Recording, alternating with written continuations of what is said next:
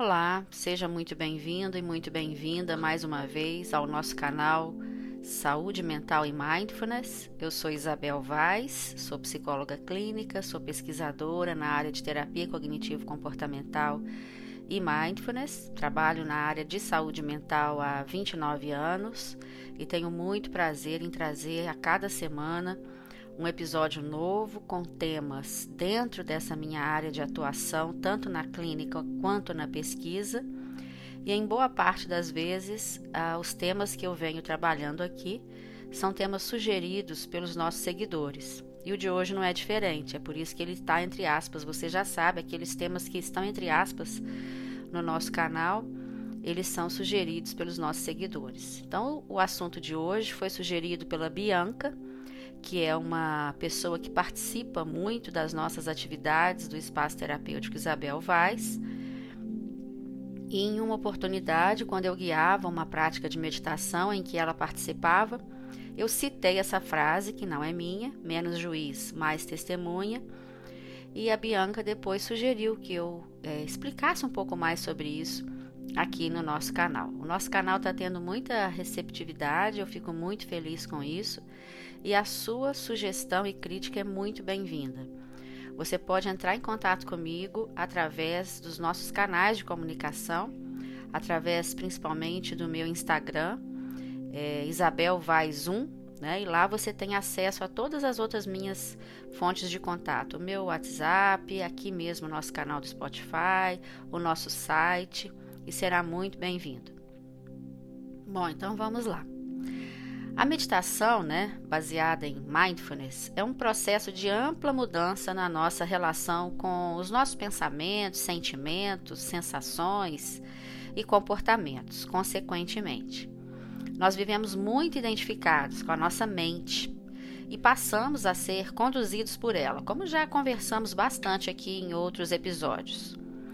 Numa atividade muitas vezes desenfreada, a mente vagueia à deriva e motivada, sabe-se lá por quê, se deixando levar muitas vezes por pensamentos que, em boa parte do, do tempo, são julgamentos. Né? Então é importante lembrar que os julgamentos são pensamentos também. Não percebemos, mas os pensamentos que têm esse caráter né, de julgamento estão em toda parte.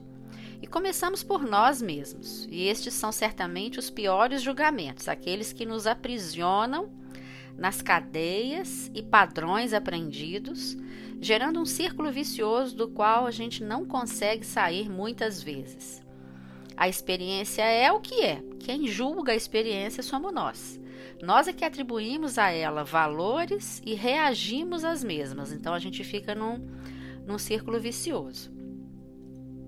Nesse episódio eu vou falar desses julgamentos, né? Não é os julgamentos em relação às pessoas, a, a, outras pessoas, é em relação a nós mesmos.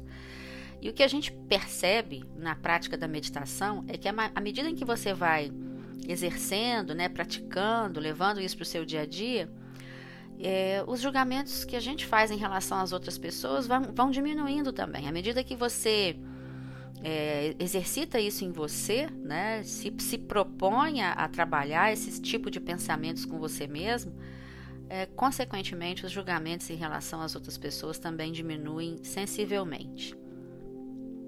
Essa semana que passou agora, eu postei uma frase no meu Instagram que sugeria exatamente isso. Seria mais fácil vivenciar emoções desafiadoras se não julgássemos como boas ou ruins? Essa foi uma frase que foi postada pelo aplicativo de meditação, que é o Meditopia, né, que é um aplicativo muito conhecido hoje no Brasil e ele é muito bom. E é isso. Atribuir valores às emoções estaria no cerne da questão. Menos juiz e mais testemunha, no sentido de aguardar antes de reagir automaticamente parar, analisar o que sente, o que passa na cabeça, quais sentimentos estão presentes, nomeá-los, se for o caso, né? Já vimos aí em outros episódios que a gente nomear os nossos sentimentos é um exercício muito importante. É importante, inclusive, que a gente ensine as crianças, né, desde pequenas, a nomear o que estão sentindo. Isso as coloca no caminho da, da, da realização né, das suas necessidades. Respirar, novamente ampliar para o contexto onde você se encontra e aí sim escolher a melhor resposta. O exercício que a gente chama de parar, né, nos auxilia a todo momento nessa habilidade de aprender com a experiência ao invés de automaticamente reagir a ela. Amplia as nossas possibilidades e nos torna mais assertivos. Esse exercício do parar eu vou explicar o que é. Alguns de nossos ouvintes certamente já estão acostumados a esse exercício. O exercício do parar é uma prática meditativa informal que a gente sugere que as pessoas façam no seu dia a dia. Né? É, esse exercício ele está presente no protocolo do MBRP, que é o protocolo do Mindfulness Based Relapse Prevention, como você já sabe. É também o protocolo que, para o qual eu sou certificada, que eu dou treinamento de mindfulness. E originalmente esse protocolo ele foi desenvolvido né, pelo Alan Marlatt e seus colaboradores para pessoas com comportamentos aditivos. Então esse exercício ele está lá no protocolo em inglês, né, com o nome de sober, né? Sober que em inglês quer dizer sobriedade, né? E o sober foi traduzido por mim, né? Eu que fiz a revisão técnica do, do protocolo clínico do MBRP para o Brasil, que está publicado pela editora Cognitiva, que é o, o, guia, o guia clínico do Prevenção de Recaída baseada em Mindfulness. Então lá eu traduzi o sober por parar, né? onde o S seria o S de stop, nós colocamos o P de parar. Né? O O seria observe, né? observar, e nós colocamos analisar. O B, que seria brief, nós colocamos o R de respirar. O E, que seria expand, né, expandir, nós colocamos o A de ampliar. E o R do sober, que seria respond, nós colocamos o R de responder. Então ficou muito bacana, né? A gente conseguiu um acrônimo é, com um sentido muito próximo, com a mesma quantidade de letras e que nós conseguimos é, traduzir. Né? É muito importante a gente ter esse acrônimo, acrônimo em mente, porque isso nos ajuda muito no nosso dia a dia a darmos essa parada tão essencial diante de uma situação desafiadora. Muitas pessoas me perguntam: Ah, Isabel, como é que eu vou saber que eu estou numa situação desafiadora? Cada um de nós tem uma manifestação física, por exemplo, quando a gente está diante de uma situação desafiadora. Uma pontada no estômago, né? tremores, sudorese, coração que dispara. Né? Tem pessoas que têm é, dor de barriga, né? E por aí vai, né? E às vezes nem, tant, nem tantas manifestações assim tão fortes, mas você percebe, por exemplo, uma mudança na sua respiração, que, diga-se de passagem, é a primeira a ser alterada quando a gente passa por algum desafio, por menor que seja. Então, nesse momento, eu vou parar onde eu estiver, vou alinhar a minha coluna, vou alinhar o alto da minha cabeça com o teto colocar os meus dois pés no chão, descruzar os meus braços, soltar os meus ombros. Eu te convido a fazer isso agora, aí, se for possível para você. Né? Mesmo que você esteja em pé, fazendo alguma atividade, não tem problema. Paralisa aí um pouquinho, alinha o alto da cabeça com o teto, estica o pescoço, coloca o seu queixo levemente na diagonal, solta os seus ombros, solta a língua do céu da boca, solta sua mandíbula, Solta os braços. Perceba o peso do seu corpo por alguns instantes. E observe aí o que está passando na sua cabeça, pensamentos, em que, que você está pensando agora.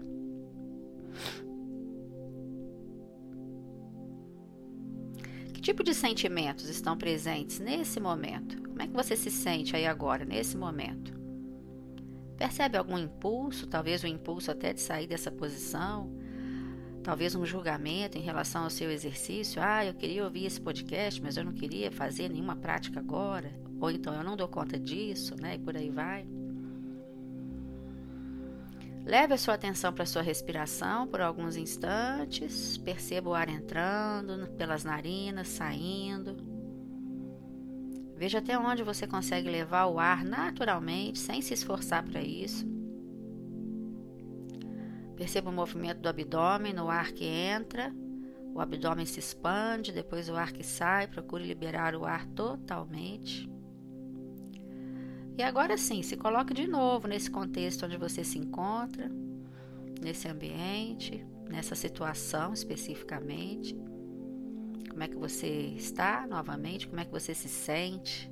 O que, é que passa pela cabeça agora? E observe se nesse estado que você se encontra, você estaria mais apto, talvez, em melhores condições para dar alguma resposta em relação a qualquer situação desafiadora. Talvez um pouquinho mais em condições do que você estava dois, dois ou três minutos atrás, quando a gente começou o exercício. Como eu já falei aqui nesse canal, as pesquisas mostram que de 3 a 5 minutos de meditação por dia você já pode ter alguma resposta, algum resultado muito melhor do que não fazer nunca, não fazer nada. Né? A prática regular da meditação é um caminho de contemplação, né? que envolve não somente a abertura à experiência externa, ao que está acontecendo aqui agora, mas principalmente a experiência interna, como que eu recebo e represento essas experiências dentro de mim, digamos assim.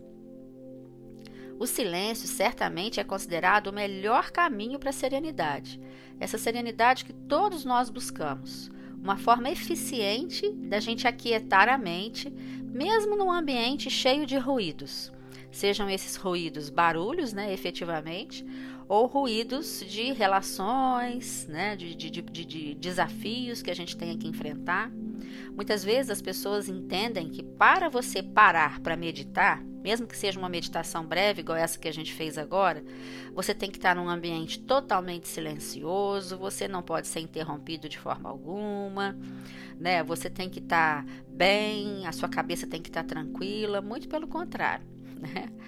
Quando a gente está em situações mais tumultuadas, normalmente é o momento que a gente mais precisa da meditação.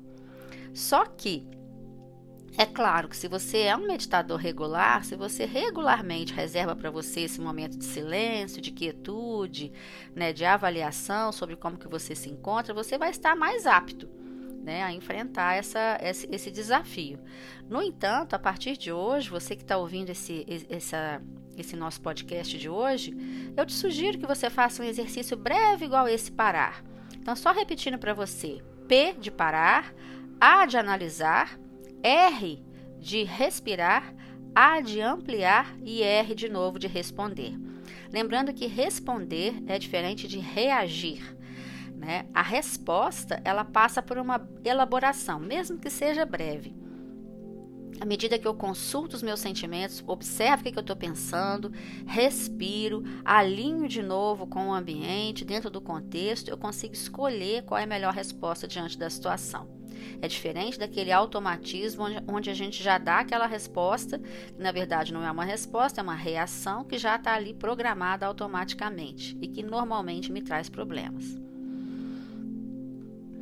Estar livre né, dessas formas de pensamento que nos aprisionam e que nos colocam nesse círculo vicioso que eu acabei de falar, como diria Eckhart Tolle, é um desafio mas antes de tudo, eu preciso perceber que eu estou pensando. Será que você percebe que você está pensando? A gente pensa o tempo todo, até dormindo, né? A gente produz sonhos, né? A pessoa só para de, de pensar quando ela está em coma, né? Isso, mesmo assim, a gente não tem assim ainda total certeza disso, né? Mas na TCC é muito comum, né? O terapeuta estimular o paciente a perceber o que ele pensa. E você que está me ouvindo, não duvide. O nosso primeiro obstáculo de nós terapeutas se encontra em ajudar a pessoa a diferenciar o que é pensamento do que é sentimento, do que é comportamento. Então a TCC ela trabalha nesses três pilares, né? Eu penso, eu sinto e eu me comporto. O comportamento, como eu já falei aqui, ele é a ponta de um iceberg de todo esse processo. Quanto mais consciente eu estiver dos, dos, meus produtos de pensamentos, né, que são eventos mentais, mais consciente eu estiver de como eu estou me sentindo diante de uma situação, diante de uma pessoa, né, diante de um momento da minha vida, teoricamente mais apto eu vou estar para escolher qual que é o melhor comportamento que eu vou ter naquela situação. E aí você pode pensar assim, nossa, mas toda vez eu vou ter que fazer isso, né? É, bom, passei por um desafio, breve que seja, vou ter que parar, alinhar a coluna, respirar, arará. olha só, quanto mais a gente pratica, mais rápido, digamos assim, você consegue lançar a mão desse recurso, que aos poucos vai se tornando automático na sua vida. Então vamos lá, eu vou dar um exemplo bem emblemático disso. Né? É um paciente, por exemplo, jovem de 17 anos, que sofre com um transtorno de ansiedade social, que era antigamente chamado de fobia social, né? E ao adentrar numa sala, por exemplo, uma sala de aula nova, cheia de pessoas, né, de alunos, esse é um fato real, é foi um paciente meu que tinha mudado de cursinho, né, pré-vestibular, e aí ele entrou para a sala de aula, acho que no mês de abril ou maio do ano passado, e ele trocou de cursinho, né? E ele tinha até, né, esse quadro de fobia social, de ansiedade social. E aí ele falou para mim, ele falou, é, foi muito ruim o primeiro dia de aula, porque eu senti que estavam todos olhando para mim e eu senti que me acharam esquisito, ele falou para mim? E aí, conversando, claro, eu vou aqui resumir muito resumidamente, mas eu fui tentando demonstrar para ele o que, que era sentimento, o que, que era pensamento, por quê? É muito importante a gente entender isso. Nós, seres humanos, quando a gente sente alguma coisa, por exemplo, ele, o que, que ele sentiu? Provavelmente ele se sentiu envergonhado, né? Ele se sentiu é, é, desconfortável ali naquela situação. E esse sentimento já legitima para a pessoa que ela está inadequada naquele ambiente. Né? Dificilmente a gente percebe o que, que a gente pensou primeiro. A gente identifica o sentimento de desconforto, porque ninguém consegue, gosta né, de se sentir desconfortável. Mas o que, que desencadeou essa, essa cadeia, vamos chamar assim, a pessoa geralmente não tem consciência. Né? A gente pensa muito, a gente pensa o dia inteiro e a gente não percebe o que está pensando, o conteúdo dos pensamentos. Então eu estimulei a ele a perceber isso. Falei: olha, você está dizendo que sentiu que estavam todos te olhando né? Será que você olhou para as pessoas? Você estava olhando para as pessoas ou você entrou para a sala de aula com a cabeça baixa? Ah, não, eu entrei com a cabeça baixa. Então, que tal a gente trocar essa ideia de que você sentiu que estavam todos olhando para você pela ideia de que você pensou que as pessoas poderiam estar olhando para você, né? E que elas podiam estar pensando que você era uma pessoa esquisita né? Ou seja, elas poderiam estar emitindo um julgamento sobre você. É diferente de dizer que você sentiu que as pessoas te acharam esquisito. Aí eu brinquei com ele, né? E falei: que sentimento é esse? Sentimento de das pessoas acharem esquisito. Esse sentimento não existe, né? Então, na verdade, olha só, na frase dele, ele colocou os dois pensamentos como se fossem sentimentos. Eu vou repetir.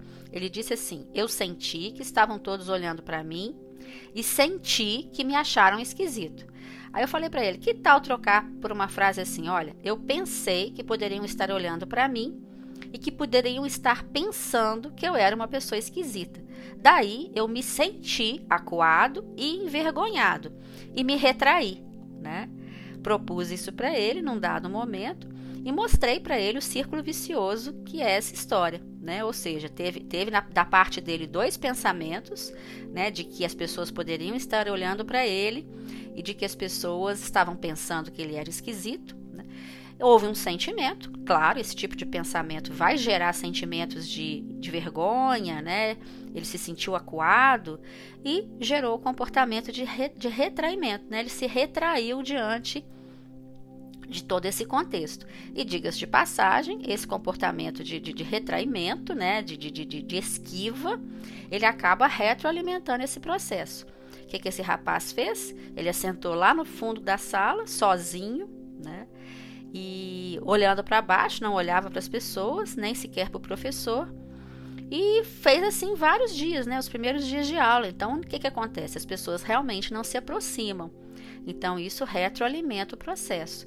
Ele realmente confirma que ele, que as pessoas acharam ele esquisito, que as pessoas não gostaram dele, né, de que as pessoas não queriam se relacionar com ele, mas na verdade ele, o comportamento dele, né, e a postura física dele mesmo estavam comunicando isso às pessoas, né, de que ele não, não queria aproximação. Então esse caso, por exemplo, né, eu já atendi alguns casos assim foi muito interessante, porque na medida que eu fui demonstrando para ele esse essa cadeia né, do pensamento, sentimento, comportamento e o quanto que o nosso comportamento pode né, retroalimentar uma cadeia disfuncional e tudo, ele foi se permitindo se abrir. Aí aos poucos eu fui sugerindo, né? Ah, que tal você entrar para a sala de aula olhando para frente, né? É, olhando um pouco para as pessoas. Depois, ah, que tal você, ao invés de sentar lá atrás, na, na última carteira da sala, você é, assentar no meio da sala. Que tal você assentar mais próximo de alguém e pedir um material emprestado, uma caneta, uma borracha que seja, para você né, estimular essa conversa? E foi muito bacana que quando nós chegamos nessa etapa, onde eu sugeri que ele se dirigisse a algum colega na sala, foi justamente o dia que, coincidentemente, ele estava com uma camisa de uma banda de rock que ele gosta muito. E quando ele se dirigiu ao colega, né, para pedir uma borracha emprestada, alguma coisa assim, o colega não só emprestou, como falou: Nossa, cara, eu gosto muito dessa banda. Você é fã dela também? Eu sou muito fã. E aí, pronto, né? Ali se estabeleceu um bate-papo gostoso, espontâneo, natural. Ele se sentiu acolhido, né? E esse rapaz com quem ele conversou acabou sendo, assim, a, a, a, a fonte dele de, de adaptação ali num outro grupinho de amigos que passaram a lanchar juntos, né? Ele me falava que sempre lanchava dentro da sala, sozinho e tal. E foi muito bacana, muito bacana, né? Bom, eu dei um exemplo aqui de um jovem que sofre de algum transtorno ansioso, mas a, a gente pode ver esse padrão nas nossas vidas regularmente. Talvez não com toda essa dimensão, né? Mas a gente também vivencia coisas parecidas. Eu te desafio, você que está me ouvindo, a fazer o parar nesse momento agora e ver aí como é que você está. Né? Se você já fez no momento em que eu guiei, né, há alguns minutinhos atrás, eu vou te sugerir que você me diga ou pense aí como é que que estava, né, a situação, o que, que passava pela sua cabeça naquele momento. Se você não fez, faz agora. O que que passa na sua cabeça nesse momento? Você percebe algum impulso? Algum sentimento, alguma sensação física mais marcante. Caso você perceba alguma coisa, o que, que eu te sugiro a partir de hoje? Que você registre isso. Pode ser no seu celular mesmo, num bloquinho de notas lá. Se você criar o hábito de registrar né, o que estava passando na sua cabeça na hora que você fez o parar, se você percebeu ou não algum impulso e que impulso era esse, se você registrar lá como é que você estava se sentindo, e quais eram as sensações físicas que estavam presentes, eu vou te dizer que ao final do dia você vai ter um panorama muito interessante de como que a sua mente funciona. Né? A nossa mente funciona nessa cadeia e nós reagimos a essa cadeia. Muitas vezes a gente não reage à situação propriamente dita. Essa é uma máxima muito conhecida da terapia cognitiva, né? A gente reage a essa cadeia, né? A ideias, conceitos, categorias, preconceitos que a gente já carrega com a gente e muitas vezes a gente não percebe. A posição em perspectiva ou panorâmica, como a gente chama, que a gente desenvolve na prática da meditação, nos beneficia muito, não somente naquele momento em que eu estou praticando. Então, por exemplo, parar que é uma prática meditativa informal, né, que você pode fazer em cinco minutos, que é o tempo que dura, é, ela já vai te dar essa posição em perspectiva, essa posição panorâmica. Vamos dar um exemplo prático. Você está numa reunião de trabalho ou numa reunião da faculdade, né? É, se você passa ali por alguma saia justa, alguma situação desafiadora, né? Muitas vezes em reuniões a gente enfrenta isso. Antes de dar uma resposta, eu te sugiro que alinhe sua coluna na cadeira mesmo onde você está, apoie os pés no chão, solte os braços, solte os ombros, solta a língua do céu da boca, respire, né? Respire, observe essa cadeia, observe o que, que você está pensando, que sentimentos estão presentes e qual seria a melhor resposta para você naquele momento, né? Quais são os benefícios né, que as pessoas que passam por essa experiência descrevem para a gente? Muitas vezes, nos próprios treinamentos de mindfulness que eu ministro, já na primeira sessão, no primeiro dia de treinamento em meditação, as pessoas já, já no final nos dão esse feedback. Quem estiver aqui me escutando e já tenha passado por um treinamento em mindfulness, vai confirmar o que eu estou dizendo. É bastante comum as pessoas já numa primeira sessão dizerem pra gente: Olha, quando eu comecei a sessão de hoje, eu estava com muitas dores pelo corpo e engraçado, elas desapareceram. Né? Outras pessoas vão dizer: Nossa, eu tenho tanta dificuldade de relaxar, eu estou me sentindo muito relaxado. Outras vão dizer, né, como foi uma médica que, que fez o treinamento de mindfulness com a gente, né? E numa das sessões, não foi na primeira, mas talvez tenha sido lá pela terceira ou quarta sessão, são oito, né, como você já sabe, ela disse pra gente assim: Eu me dei conta que eu tenho tórax, que eu tenho peito, né? Porque a gente estimula a pessoa a perceber por onde passa a respiração, onde ela percebe mais a respiração. E essa médica, uma pessoa muito querida que fez parte de um dos nossos grupos, ela relatou isso para o grupo. Ela falou: Gente, eu percebi que eu tenho peito. Né? É, já, já aconteceu da pessoa dizer assim, numa prática que a gente faz caminhando, a pessoa dizer: Eu percebi que eu tenho pé. Era uma paciente, até uma paciente minha, que precisava fazer uma cirurgia muito séria no pé pela terceira vez. E ela estava resistindo à cirurgia. É, porque ela tinha na época uma, uma bebê, né, uma menininha novinha, ela estava com muito medo de encarar de novo a cirurgia, né, e morrer, né, na verdade foi o que ela me disse, que ela estava com muito medo.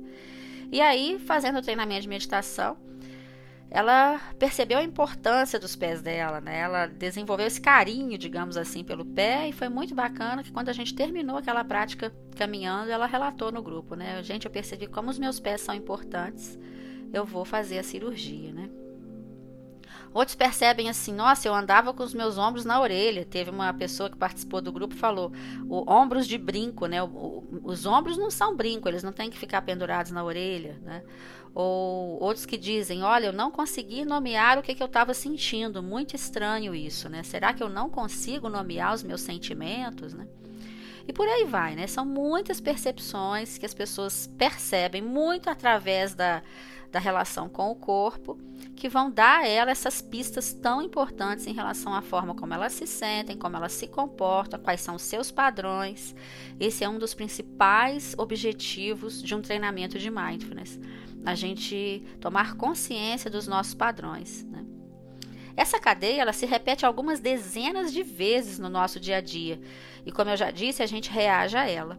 Como seria estar sob comando de um pensamento que na verdade é julgamento? A gente tem vários tipos de pensamento. Todos eles são eventos mentais, né? A grande maioria deles não são a representação fiel da realidade, mas boa parte deles são julgamentos. Então, eu vou dar alguns, alguns exemplos aqui do que, que seria um pensamento barra julgamento.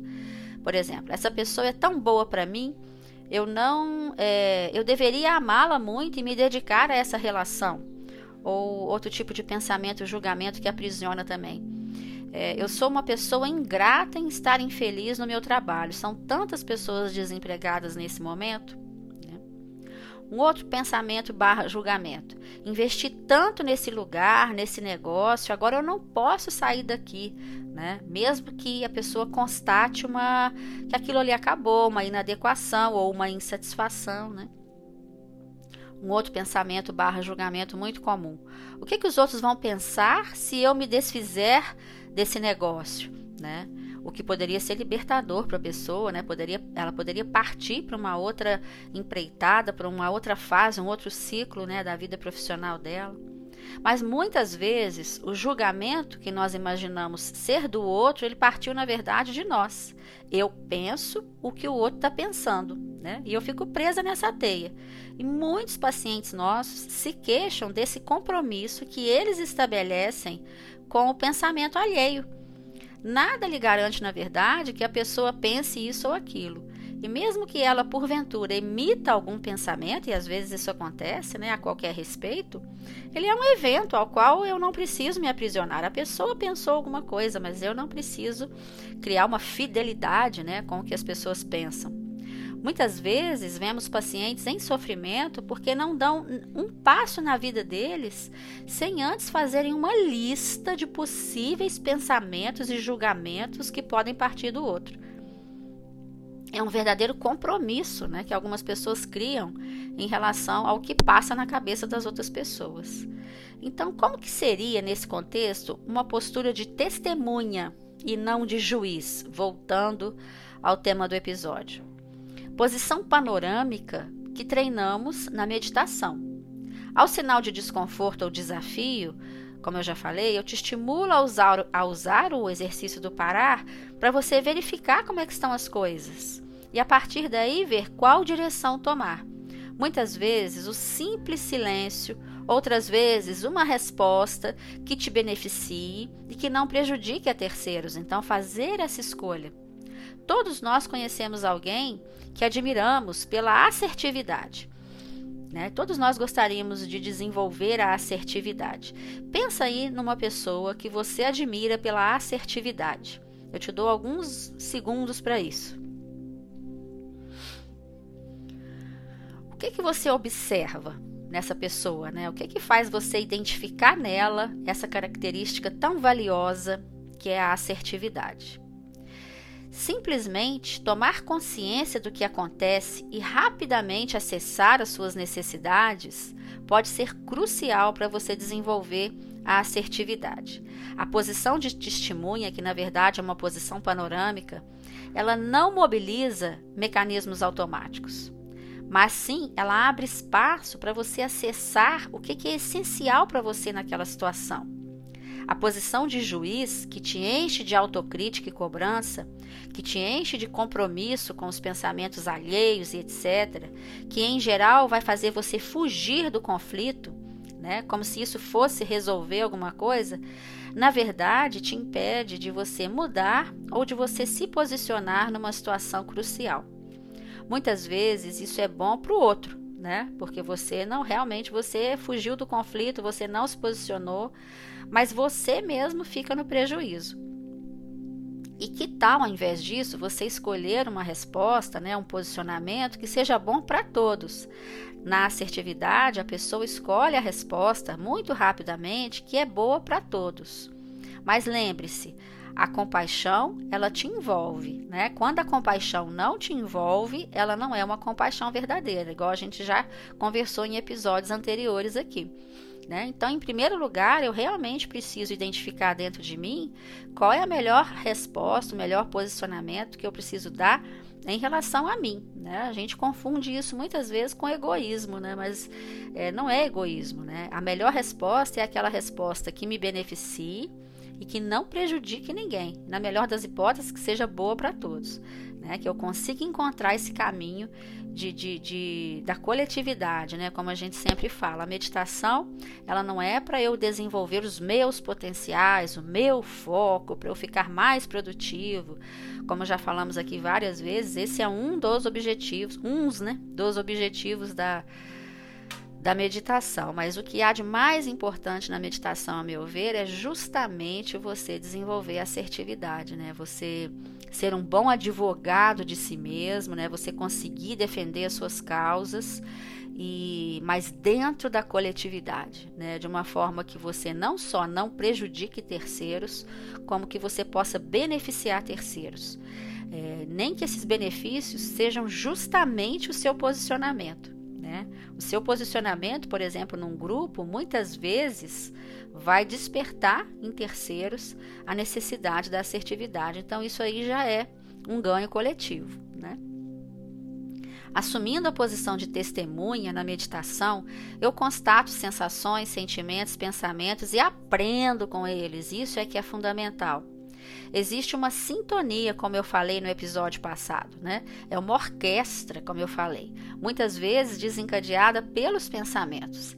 Eles são imperativos, né? Os nossos pensamentos, quando a gente não tem consciência deles, eles adquirem esse caráter imperativo. E muitas vezes eles não correspondem à realidade. E aí, na, à medida que eu vou praticando a meditação, que eu vou conseguindo desenvolver essa posição é, panorâmica né, em relação à forma como eu penso, eu posso encontrar mecanismos, por exemplo, de deletar esses pensamentos. Eu posso identificar o pensamento no primeiro momento e colocá-lo no leito de um rio, por exemplo. Né? Tem uma meditação que a gente faz isso, a gente vai treinando é, fechar os olhos, respirar e ir jogando esses pensamentos no leito do rio, deixando que o rio leve esses pensamentos embora, né? Ou que as nuvens levem os pensamentos embora. É um exercício muito eficiente. E o segundo passo é você cumprir a agenda da emoção. Então lembra que pensamento e emoção geralmente eles são casadinhos, né? Eles vêm casadinhos. Então eu preciso, né, primeiro então fazer isso que eu falei de identificar os pensamentos, criar essa posição panorâmica, sair daquela posição de juiz, né, que fica julgando a si mesmo, autocriticando, cobrando, estabelecendo compromisso com o que as pessoas pensam. Eu vou abrir mão dessa postura e agora sim eu vou me dedicar às minhas emoções. Que emoções estão presentes? Como é que elas se chamam? É ansiedade? É tristeza? É medo? É raiva? É angústia? O que, que é? E aí sim eu vou partir para a agenda que essas emoções têm a cumprir. Eu gosto muito dessa palavra, né? As emoções têm uma agenda a cumprir. E que agenda é essa, Isabel, que você tanto fala, né? A agenda das emoções não, não, são, não é muito extensa. Olha só, eu vou falar algumas aqui. Muitas vezes é, a gente sente determinada emoção porque a gente precisa de justiça numa determinada situação, conexão, né? se sentir conectado com as pessoas, se sentir amado pelas pessoas.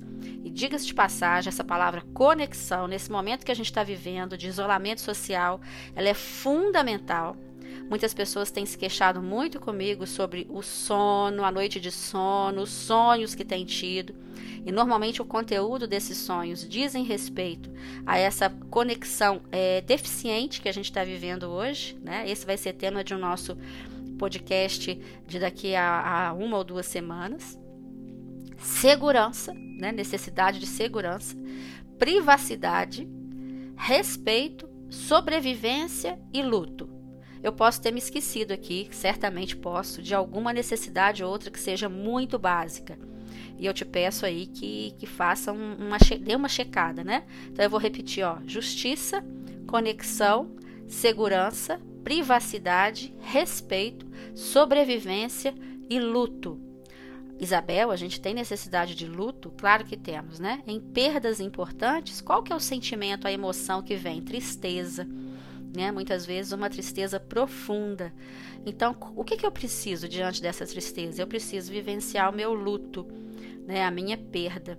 A gente vive numa sociedade que hoje medica o luto. A pessoa tem uma grande perda, ela se enche de remédios para poder não sentir, né? Aquela perda. Fora os casos de depressão, por favor, porque aí, obviamente, que nesses casos a pessoa precisa mesmo de ser medicada, mas em casos de tristeza, não. Né? Eu atendi uma jovenzinha de 16 anos aí essas semanas aí, né? É, nesse período de quarentena está acontecendo muito, uma filha única. E aí a mãe muito preocupada, porque a menina, segundo ela, estava com manifestações de depressão. E aí a gente foi conversando e vimos que não, a menina está triste. Né? Imagina uma jovem de 16 anos vivendo uma pandemia, né? vivendo um isolamento social, sem festas, sem namoro, sem encontrar com os amigos, sem ir para o shopping, sem fazer o que gosta. Né?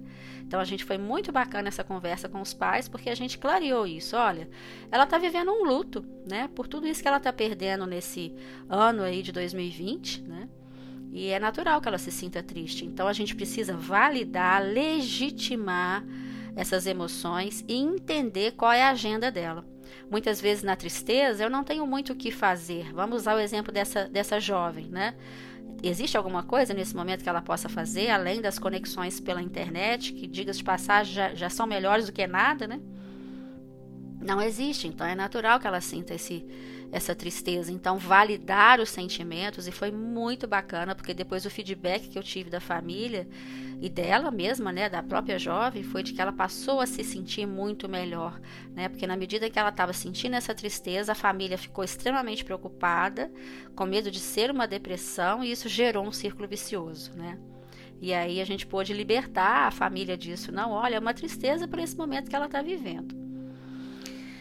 Bom, se eu parto para o julgamento dos meus sentimentos, né? Nesse, vamos usar o exemplo dessa, dessa jovem, né? Julgar os sentimentos seria: não, você não pode ficar triste. Foi o que a mãe dizia: você não pode ficar triste, não te falta nada, né?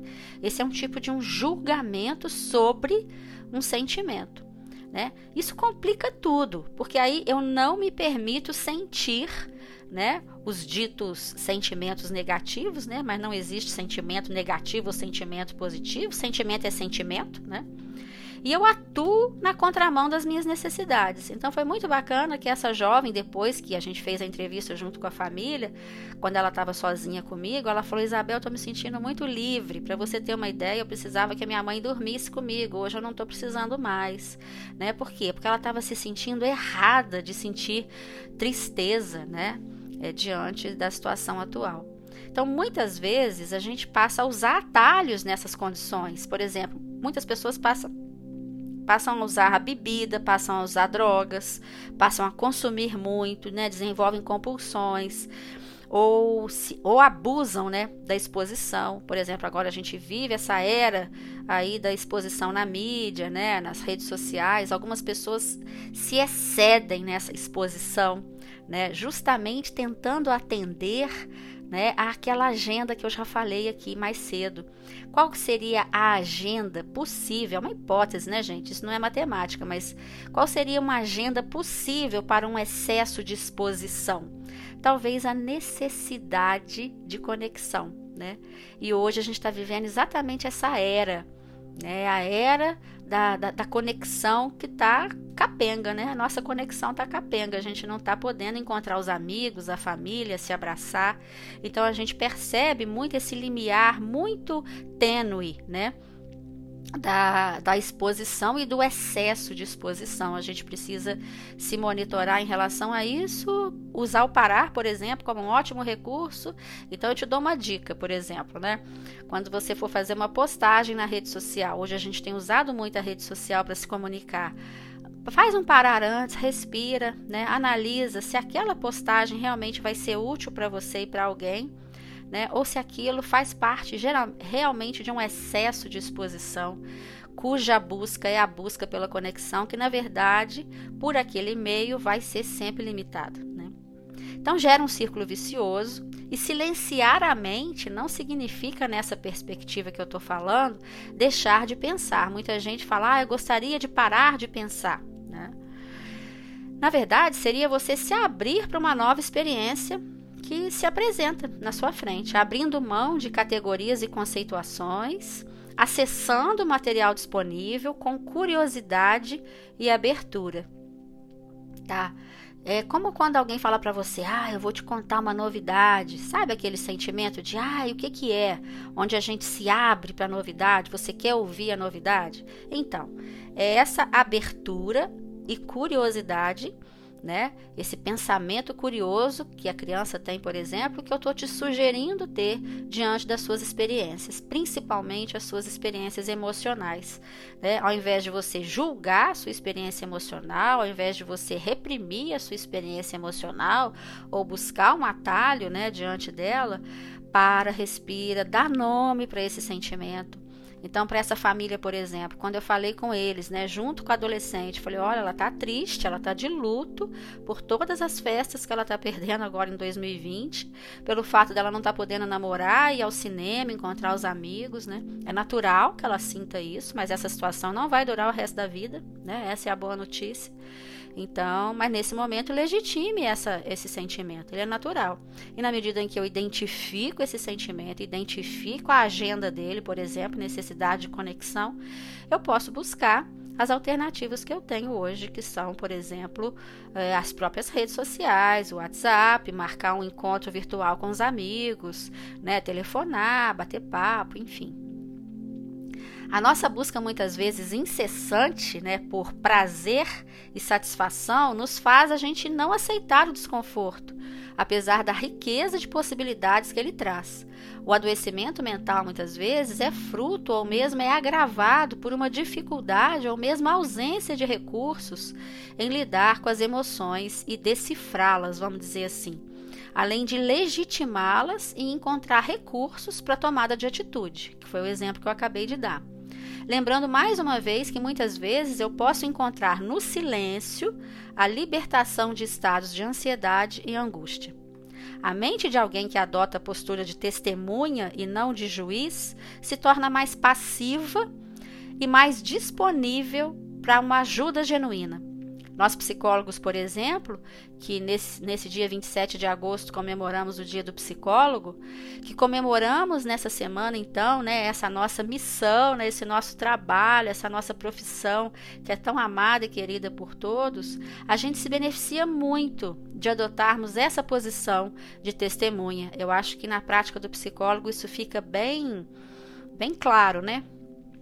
A abertura nossa ao nosso cliente, seja um cliente novo, seja um cliente que eu já acompanho há algum tempo, é essencial, né? E aí eu vou partir não dos meus princípios ou das minhas atitudes ou mesmo dos meus valores, mas eu vou proporcionar àquela pessoa que está diante de mim, hoje online, né?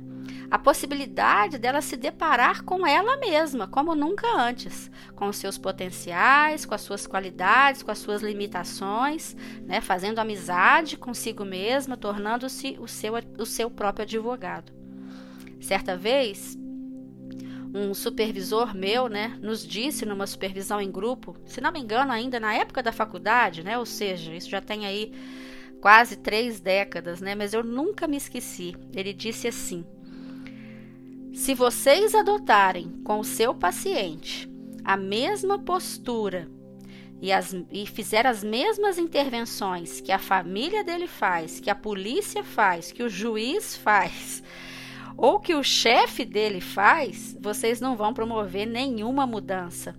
Eu nunca mais me esqueci dessa frase. Ela para mim é um norte para mim na minha condução. Né? O encontro com aquele paciente ele precisa promover mudanças, mas elas precisam ser internas, genuínas, capazes de te afinar com os seus princípios e valores, livre de padrões que te aprisionam a partir de uma mente julgadora. Corpo e mente realmente conectados e em sintonia talvez sejam praticamente suficientes para você desenvolver um comportamento assertivo. E aí, me remetendo aqui aos exemplos que eu dei mais para trás, né, de pensamentos dominados aí pela mente julgadora, eu vou te dizer agora, sabe aquele trabalho, né? Eu não me sinto feliz, eu preciso caminhar na direção da mudança né? Mesmo em momentos de crise, eu não preciso abrir mão do meu trabalho hoje, porque, claro, eu preciso do meu trabalho para sobrevivência, mas eu já posso ir tomando caminhos, né, que vão facilitar uma mudança futura. Sabe aquele relacionamento com uma pessoa com tantos atributos, aquela pessoa maravilhosa, mas que eu deixei de amar enquanto marido ou enquanto esposa? Então, eu posso dar uma outra direção para esse relacionamento que na verdade virou uma amizade, por exemplo. Né? Eu posso dar um novo rumo para esse relacionamento. Sabe aquele negócio que eu investi tanto e que já não faz mais sentido, por exemplo, agora com a pandemia, né? Isso mudou muitos parâmetros em muitos negócios? Pois é, né? Eu posso é, repensar e dar um novo rumo para esse negócio. Eu vou sugerir para você que está me ouvindo, principalmente vocês psicólogos, um livro que é muito antigo, mas ele é muito bacana. Que todo episódio aqui eu procuro sugerir uma leitura, né? Então eu vou sugerir dessa vez o livro Superando a Resistência em Terapia Cognitiva, do Lerry, da editora LMP. Né? Lá ele fala sobre o sentimento de aversão ao risco e de autossabotagem né, por parte dos nossos pacientes. E eles dão um exemplo lá, com o qual eu vou ir terminando aqui o nosso episódio de hoje, onde ele fala né, que um grupo de pesquisadores americanos estavam desenvolvendo um projeto para um jato, né, para a construção de um jato. E eles já tinham gastado 10 milhões de dólares com o projeto.